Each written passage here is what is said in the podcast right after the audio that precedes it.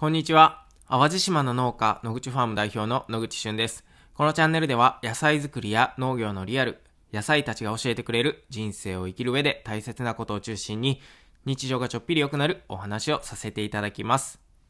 え今日は前回お話しさせさせてもらったシドニーでアルバイトを見つける方法というお話の続編になります。えー、続きが聞きたいですというね、えー、コメントをいただきまして、えー、この続編も喋ってみようと思って、え今日収録しております。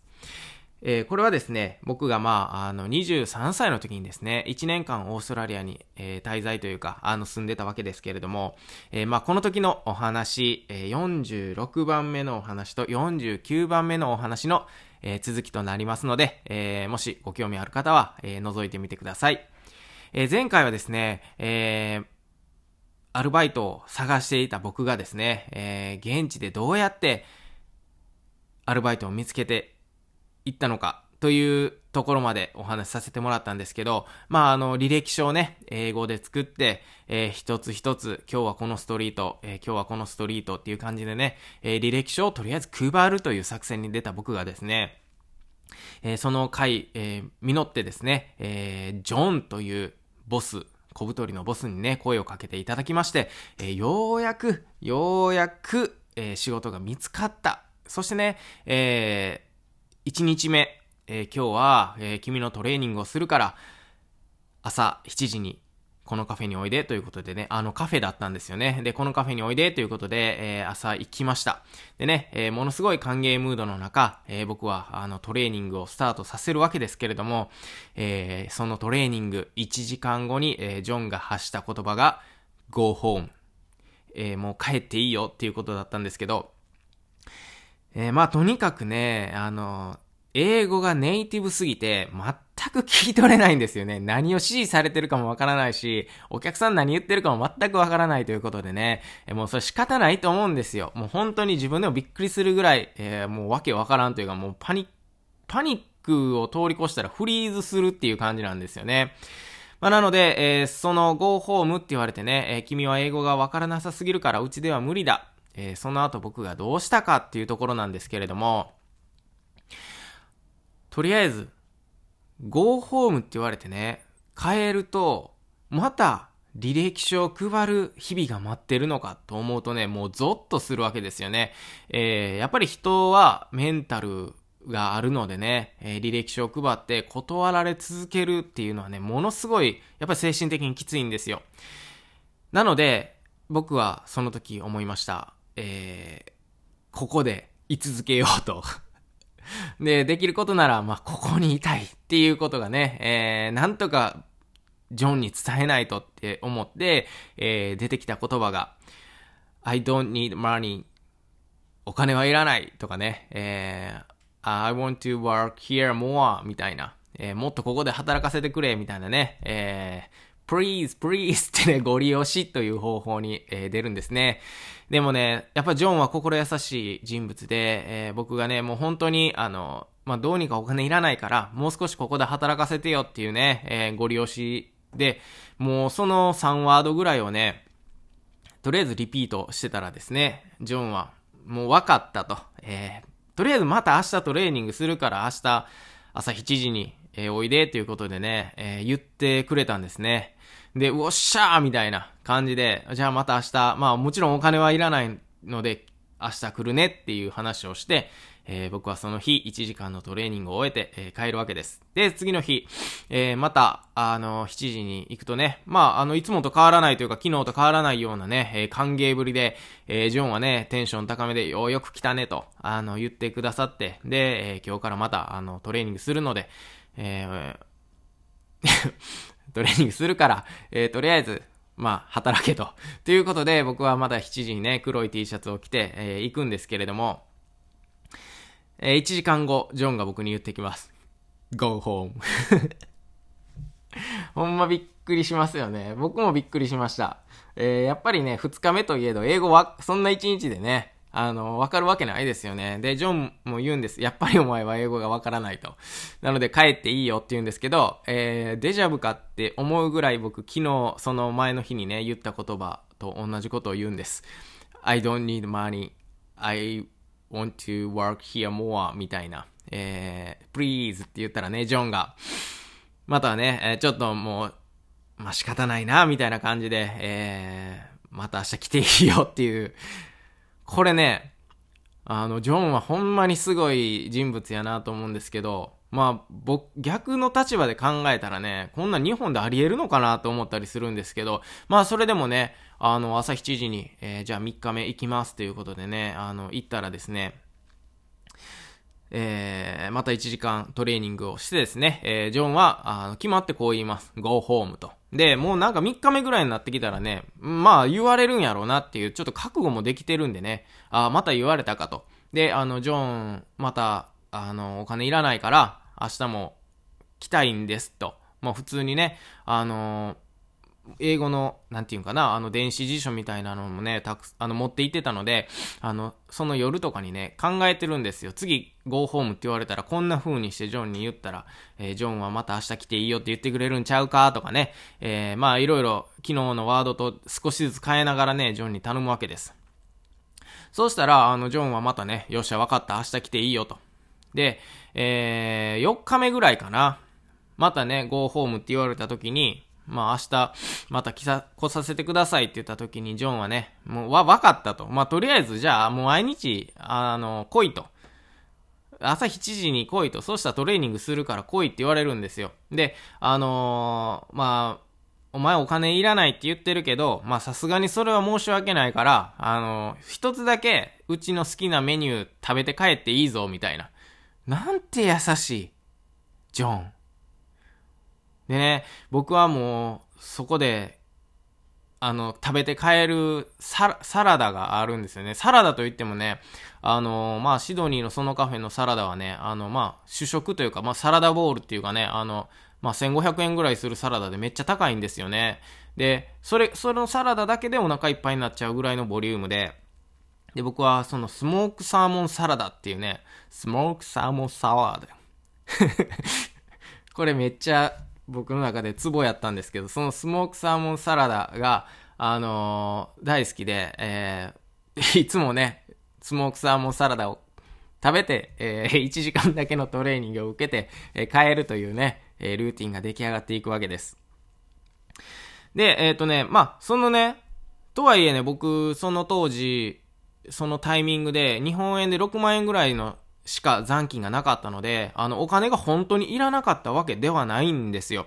なので、あのー、もちろんトレーニングが終わってね、悔しい気持ちっていうのがすごくあって、あのー、家に帰って、そのカフェのメニューをすべて、えで、英語のね、電子辞書で調べて、お客さんがどんなフレーズで言ってきてるかとかもね、もうとにかくめっちゃ勉強しました。英語の、自分なりにですよ。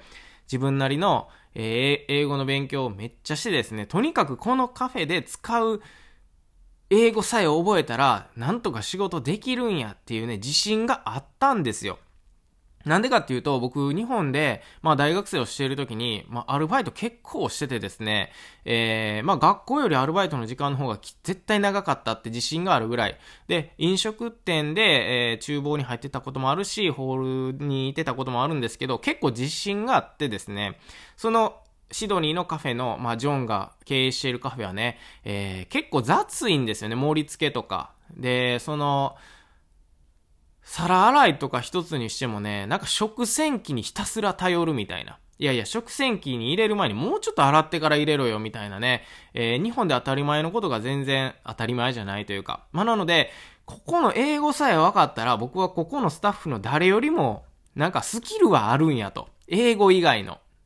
英語以外のスキルはあるんやけど、英語が分からんからもう全然ダメっていうことなので、えー、そのトレーニング期間中ね、めちゃくちゃ英語を調べました。で、カフェは土日休みなので、えー、土日もね、もう、もう遊びに行かずに、ひたすらそのカフェのメニューの、え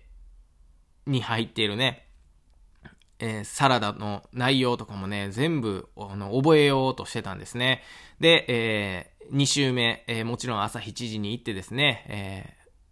また月曜日が始まって、えー、ジョンはトレーニングしてくれるわけです。で、そうするとね、あのー、いつも1時間で go home って言われてたのに、あのー、6日目とかになってくるとね、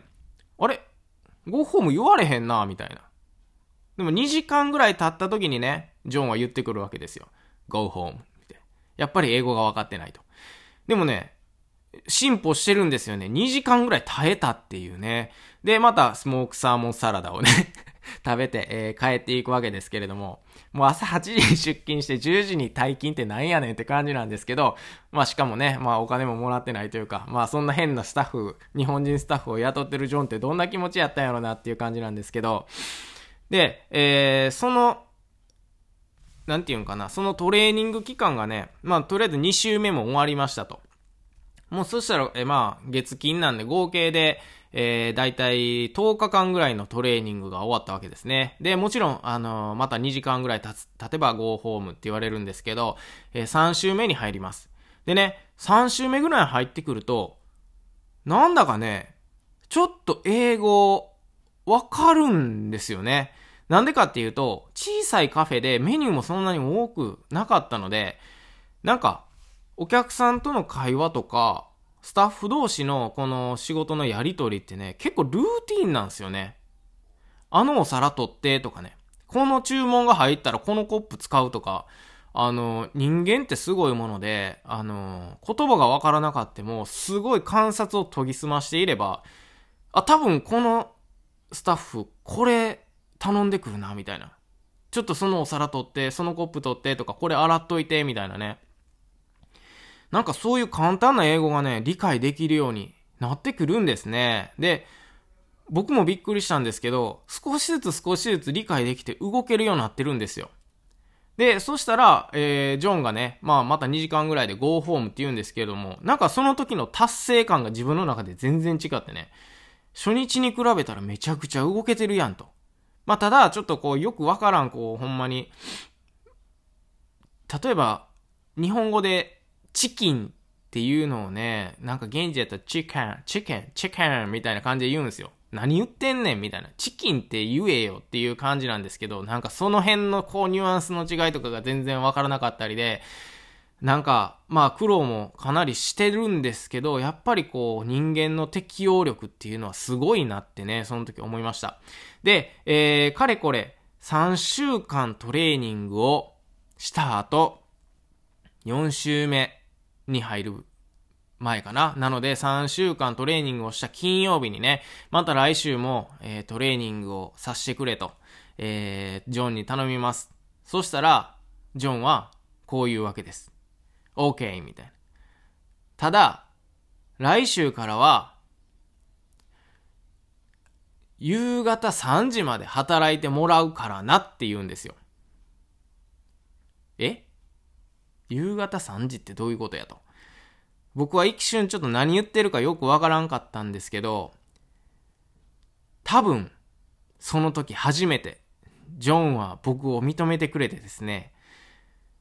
ちゃんとしたスタッフとしてのシフトに入れてくれたんじゃないかなということで、えー、僕はワクワクドキドキしながら4週目の月曜日を迎えます。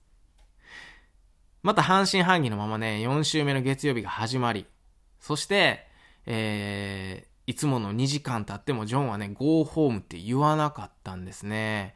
そうしてるうちに12時のランチタイムが始まり、ランチタイムまでなんと僕は生き延びて、その後2時頃からあのランチタイムが終わって片付けが始まるわけですけれども、その片付けまでして3時にジョンが言うわけです。